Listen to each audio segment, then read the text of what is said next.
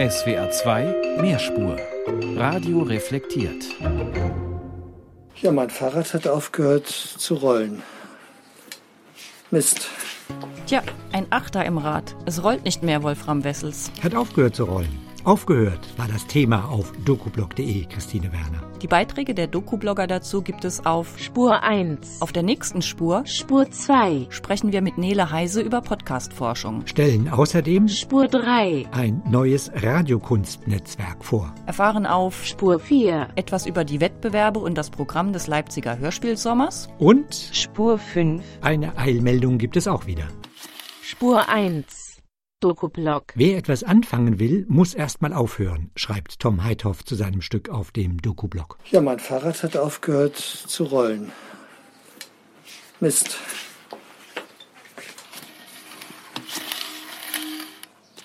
Das schleift nur noch. Das Rad.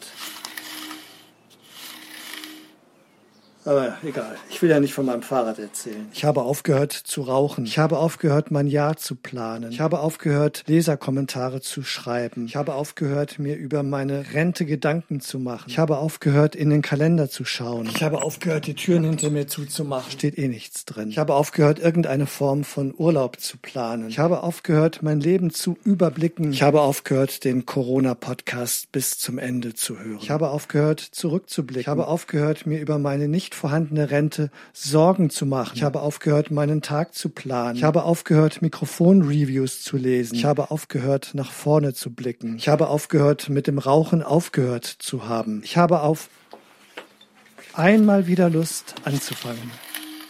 Muss aber erstmal mit dem Aufhören aufhören.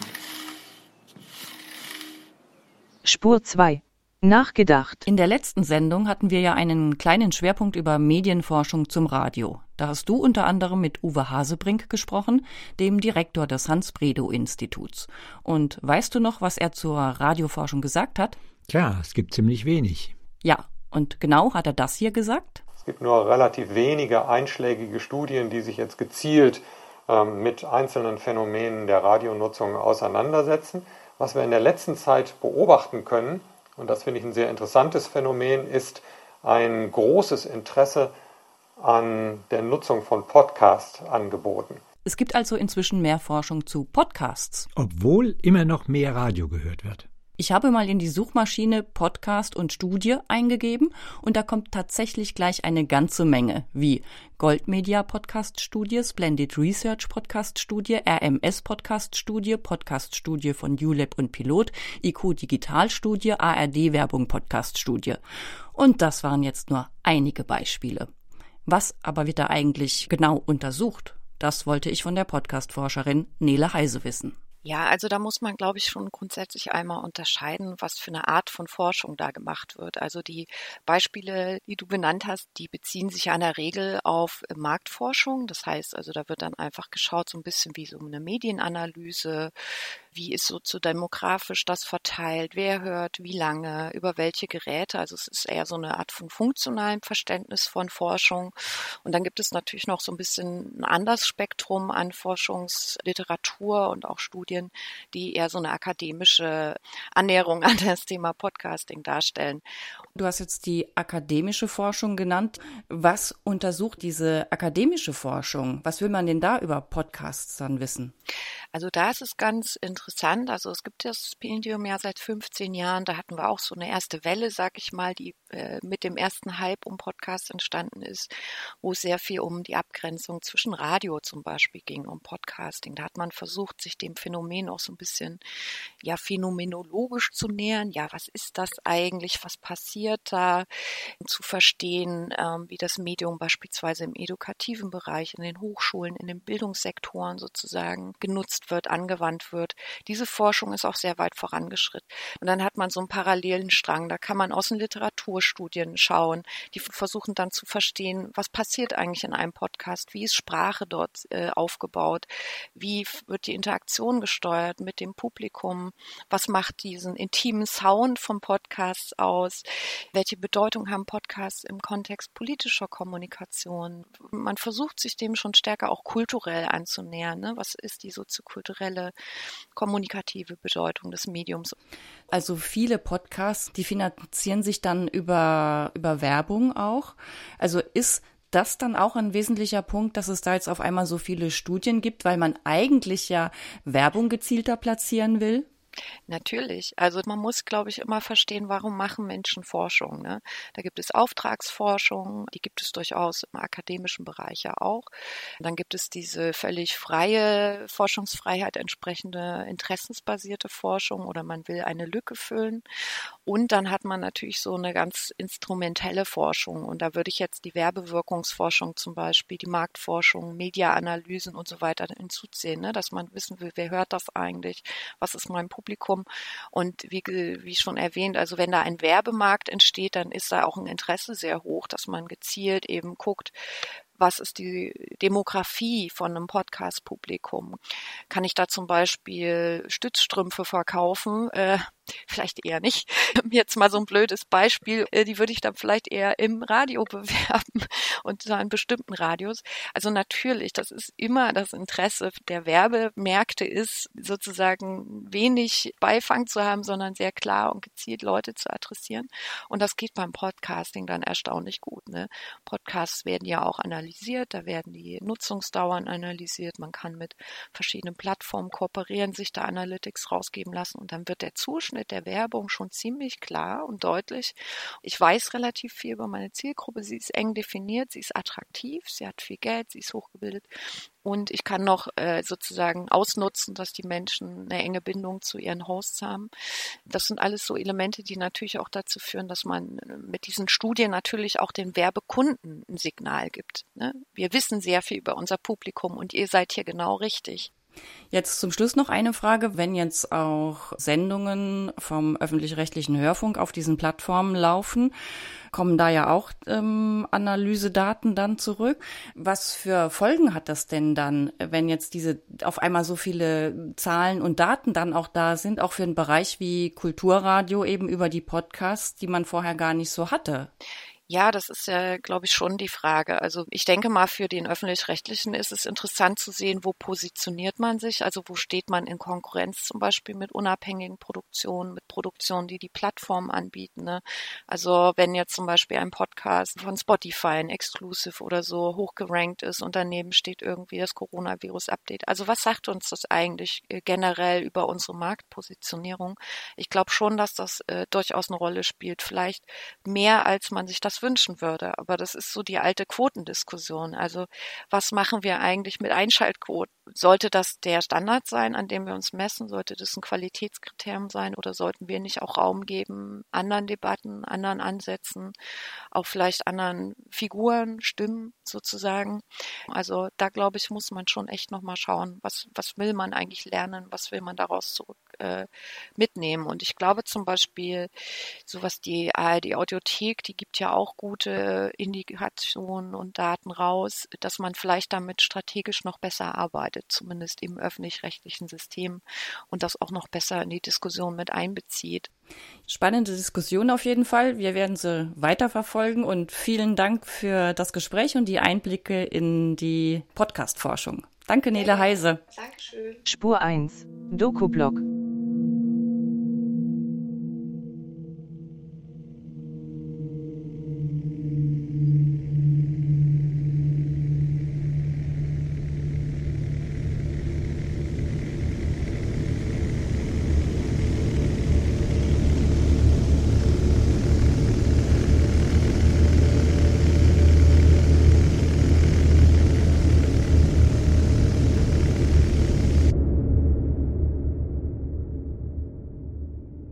Altenheim atmet. Es atmet tief ein.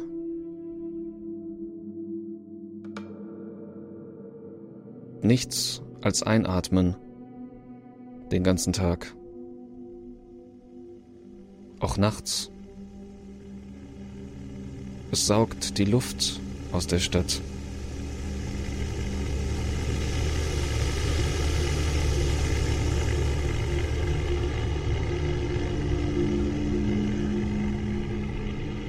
Der Lüftungsschacht ist wie der Strohhalm des Heims. Das Altenheim zieht so kräftig. Wie die Pflegerin, die davor steht, an ihrer Zigarette.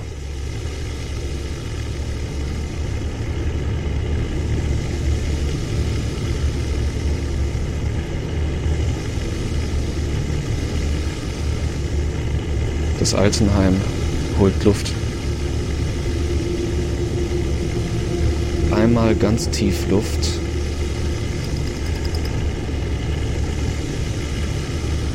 Und dann. Und dann. Dann. Ein Doku-Blog-Feature war das von Christian Schulteis. Spur 3. Nachgefragt. Radium, les réseaux art radiophoniques del grand país.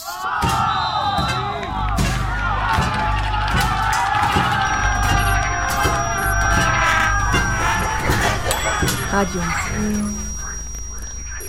Radio schnell von der Großregion.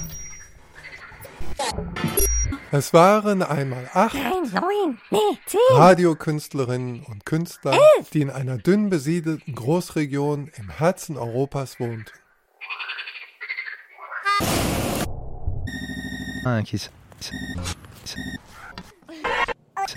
Wir wollen gerne zusammen Radio machen, dachten sie sich und gründeten Eine Widerstandsorganisation. ein Netzwerk namens Radio. Um, sag ich doch, Widerstand.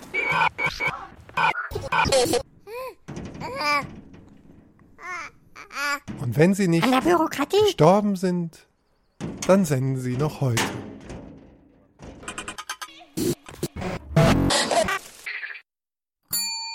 Das ist ein Ausschnitt von der Internetseite Radiom Radiom, ein neues Radiokunstnetz der Großregion Saarland, Luxemburg, Lothringen, Wallonien und Rheinland-Pfalz. Hör- und Radiokünstler der Region werfen Ideen, Tonarchive, Zeit und Kreativität zusammen, heißt es auf der Homepage. Sie produzieren Kurzhörspiele fürs Radio und Internet und haben am vergangenen Wochenende auch ein Radio-Live-Festival in Saarbrücken und Luxemburg organisiert. Das klingt spannend. Ich wollte mehr wissen und habe Katharina Bieler angerufen, eine der beteiligten Radiokünstlerinnen. Hallo, Frau Bieler. Hallo. Am vergangenen Wochenende, da gab es also Live-Aufführungen in Saarbrücken und Luxemburg und vor allem vor Publikum mal wieder. Wie war's denn? Das war großartig. Das war wirklich großartig. Das war beglückend, inspirierend. Das war der Wahnsinn fürs Publikum und für uns. Es war einfach auch so befriedigend, dass man ein Projekt endlich mal wieder ans Ziel bringen konnte, also dass etwas stattgefunden hat. Und was gab's jetzt genau zu hören?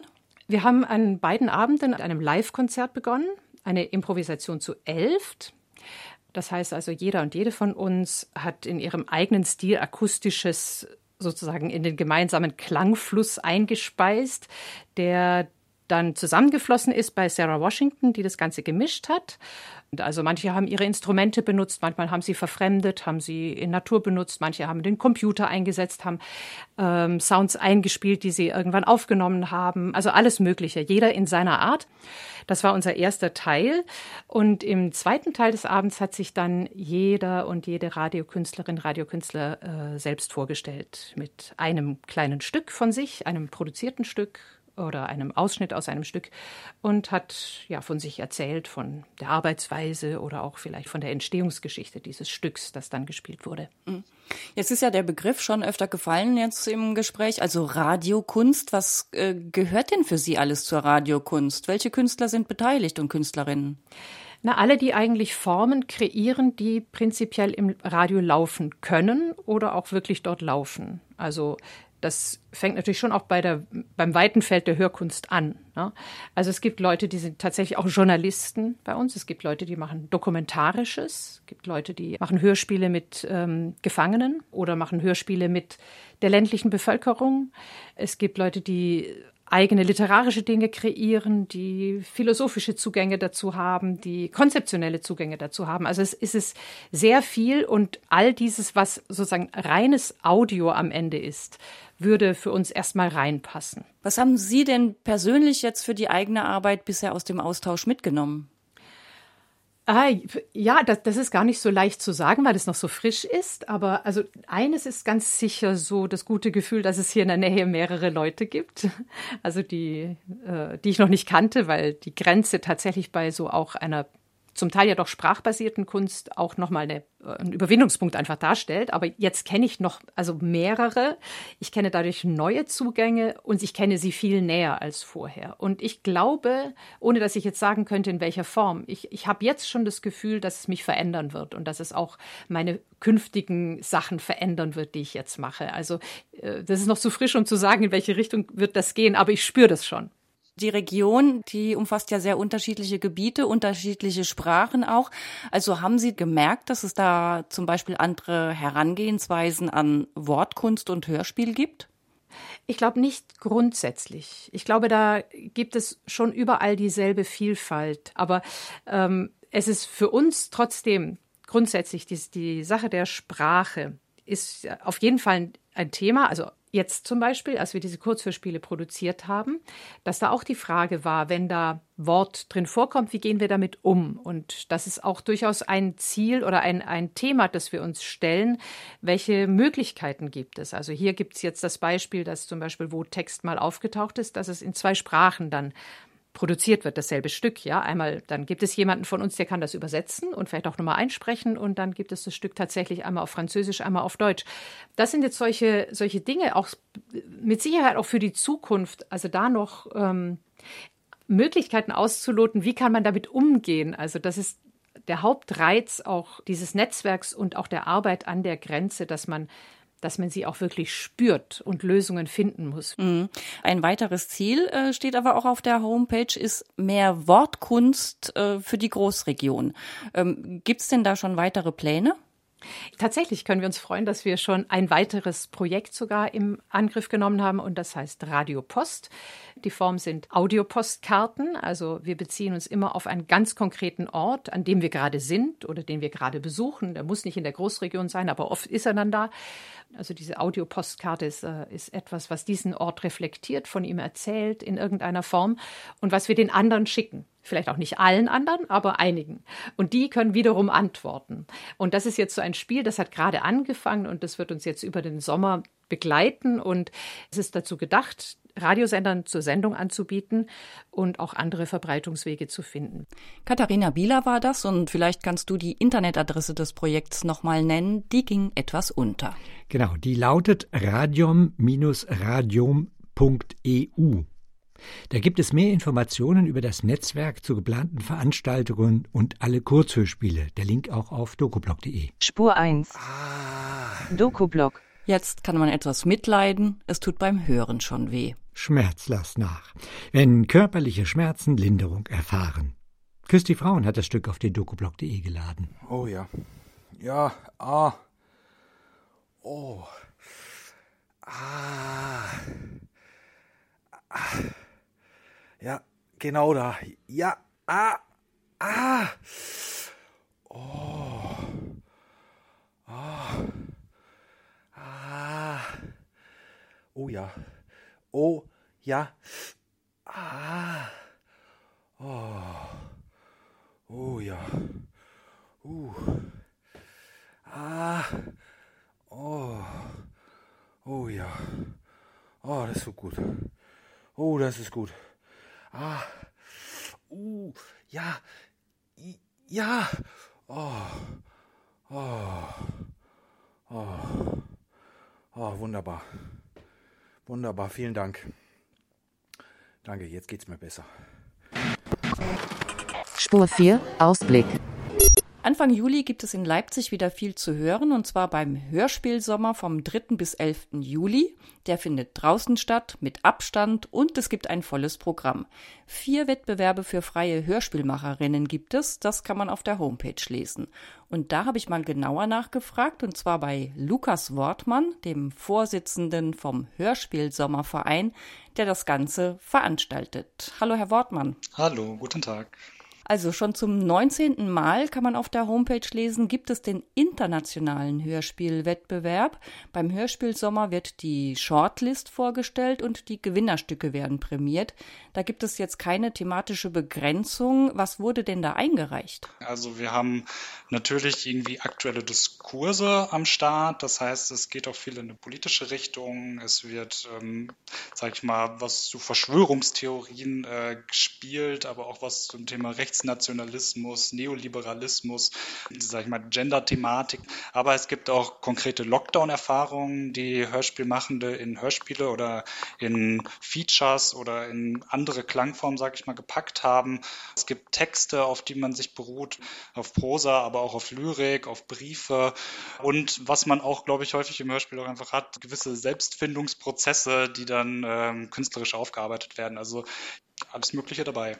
Und äh, man kann lesen auf der Homepage, Einreichungen waren auch in Englisch möglich. Warum denn auch in Englisch? Naja, wir wollen da offen bleiben, sage ich jetzt mal. Ja, was auch die Sprachen angeht, das ist ja gerade bei einem Hörformat eh eine Sache, die frei gehandhabt werden kann. Also es gibt ja auch Stücke, die gar nicht irgendwie mit Sprache spielen oder mit Sprache arbeiten, reine Klangkunststücke, so würde ich es jetzt mal nennen. Auch wir haben gedacht, ja, das soll schon irgendwie fürs Publikum bei uns auf der Hörspielsommerwiese verständlich sein und da ist Englisch halt eine Sprache, die dann doch ja viele verstehen. Ähm, deswegen packen wir Englisch auch immer mit rein und auch damit wir, sag ich mal, das Internationale natürlich auch ein bisschen abdecken können, denn wir haben auch dieses Jahr wieder aus mehr als einem Dutzend Länder Einsendungen erhalten, also aus dem deutschsprachigen Raum, aber auch aus dem weiteren europäischen Raum, aber auch Darüber hinaus, zum Beispiel aus Kanada oder aus den USA, da haben wir mittlerweile ein gewisses Netzwerk aufbauen können, sodass wir auch ja, englischsprachige Stücke von diversen Gruppen und ähm, KünstlerInnen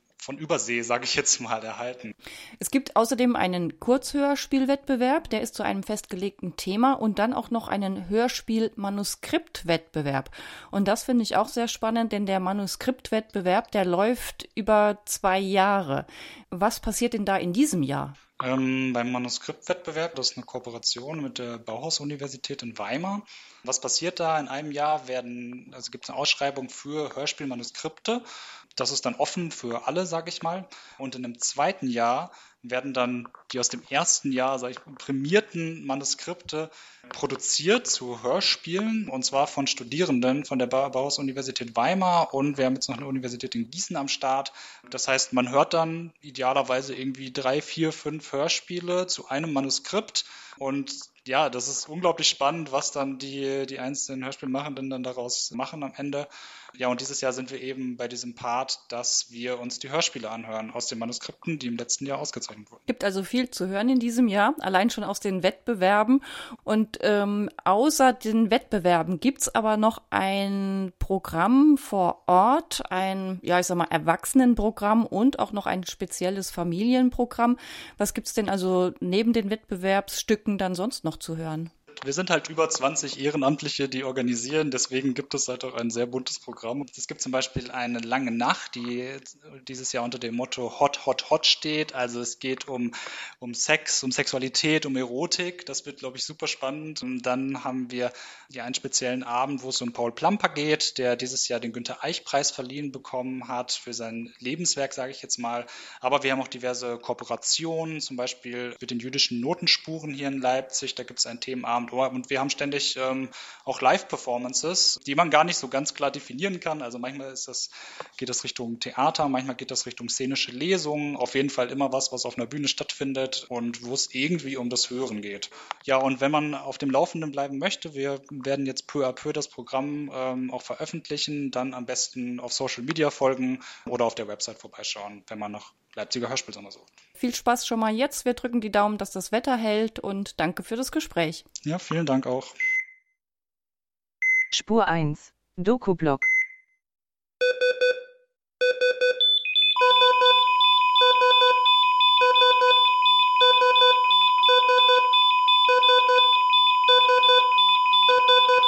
Spur 5, Eilmeldung. Wir haben auch heute wieder eine Eilmeldung von Steffen Grimberg diesmal. Eilmeldung 9. Juni.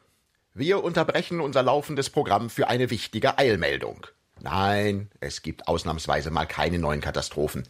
Hier und heute geht es um das grundsätzlich Positive. Constructive News, wie das auf Neudeutsch heißt. Halten Sie sich fest. Die ARD verzichtet während der Sommerwochen, in denen eh die Fußball-Europameisterschaft läuft, auf Sportschau vor acht. Sportschau vor acht. Sie wissen schon, dieses sportive Fingerfood-Buffet freitags kurz vor der Tagesschau. Fünf Minuten, auch fast immer nur Fußball. Doch die nächsten fünf Wochen eben nicht. Das ist doch mal was. Es wimmelt im Programm ab sofort ja schließlich genug von 22 Herren, die alle einem einzigen Ball nachrennen. Natürlich dürfen diese fünf wertvollen Minuten zur besten Sendezeit nicht ungenutzt bleiben. Ich meine, wir Rundfunkbeitragende haben dafür ja schon bezahlt. Und wir erwarten hier gehaltvolle Inhalte vom öffentlich-rechtlichen Rundfunk. Weil unser Klima uns alle angeht, sendet die ARD hier also künftig Klima vor acht. Kleine Beiträge, die klar machen, was in der Welt da draußen los ist, in dieser Welt, die immer wärmer wird, wo in ein paar Jahren genau die absaufen, die von den Segnungen unseres Wohlstands so rein gar nichts hatten und die im wahrsten Wortsinne ausbaden dürfen, was wir ihnen eingebrockt haben, also wir und all die anderen reichen Industrieländer. Halt, ich bekomme hier gerade einen Zettel reingereicht, das war keine Eilmeldung, sondern eher eine Eilente. So stimmt das gar nicht. Also, dass Sportschau vor acht pausiert, das stimmt schon. Aber diese Klimanummer geht entschieden zu weit. Es gibt da zwar eine umweltbewegte Initiative namens Klima vor acht. Und die nehmen das mit dem Rundfunkbeitrag wörtlich. Sie wollen nämlich einen Beitrag zum Rundfunk leisten, also zu dessen Programm. Sie schlagen vor, dass die ARD doch diese fünf Sportschauminuten fürs Klimabewusstsein hergeben soll. Na gut, sie schlagen das nicht nur vor, sie fordern das ganz dreist. Und nicht nur sie. Den entsprechenden offenen Brief an die ARD haben über 16.000 Menschen unterschrieben. Macht die ARD aber nicht, macht jetzt RTL. Sogar mit Jan Hofer, den sie von der Tagesschau geholt haben. Und der jetzt bei RTL prima Klima macht. Vor acht. Bei RTL wird's ja überhaupt gerade beängstigend öffentlich-rechtlich. Ich meine, Pina Atalay und so. Natürlich liegt das nur daran, dass RTL und Pro7 Sat1 und überhaupt alle Privatsender gerade das machen, was die ARD machen sollte, aber nicht macht. Das ZDF ist übrigens kein Deut besser. Die sind zwar aus dem irgendwas vor acht Schneider und von vor sieben redet ja kein Schwein. Der ZDF-Intendant hat zum Klimathema gesagt, ich würde es nicht machen. Klima ist wichtig, aber danach kommt das nächste Thema. Aber Themen ändern sich ständig, hat der Thomas Bellot erkannt. Und deswegen findet er es falsch, so etwas vorzugeben, denn damit macht man Politik. Und das sei ja nicht die Aufgabe des öffentlich-rechtlichen Rundfunks.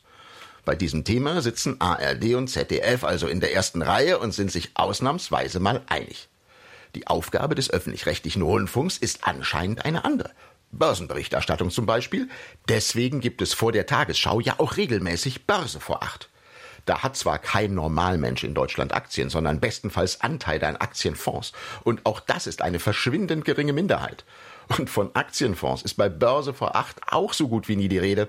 Aber Börse ist eben wichtig, zumindest im öffentlich-rechtlichen Sinn, denn das stärkt ja die Wirtschaft. Und Wirtschaft ist keine Politik. Was das Fünf-Minuten-Loch am Freitag angeht, ist die ARD jetzt auf was ganz anderes gekommen. Statt Sportschau vor acht oder Klima vor acht gibt es jetzt Sprüche vor acht. Nein, echte Eilmeldung, keine eilige Ente. Hier werden absolut exklusiv und als Weltpremiere Sprichwörter erklärt. Den Anfang macht jemandem aufs Dach steigen. Ob hinter dieser Redewendung tatsächlich eine reale Kletterpartie steckt, erfahren wir in Sprüche vor acht, wirbt die ARD. Irre spannend. Wir freuen uns schon auf die Folgen, sich einen Bock schießen und denn sie wissen nicht, was sie tun. Aber bevor es jetzt hier ausartet oder fies wird und Vorschläge wie dumme Sprüche klopfen oder gar wer hat dir bloß ins Hirn geschissen eingehen, die ARD ist dieses Mal bestimmt ganz subversiv unterwegs, denn auf der Liste stehen garantiert lauter Sprüche zum Klimawandel ausbaden müssen, was uns andere eingebrockt haben zum Beispiel. Oder Holland in Not.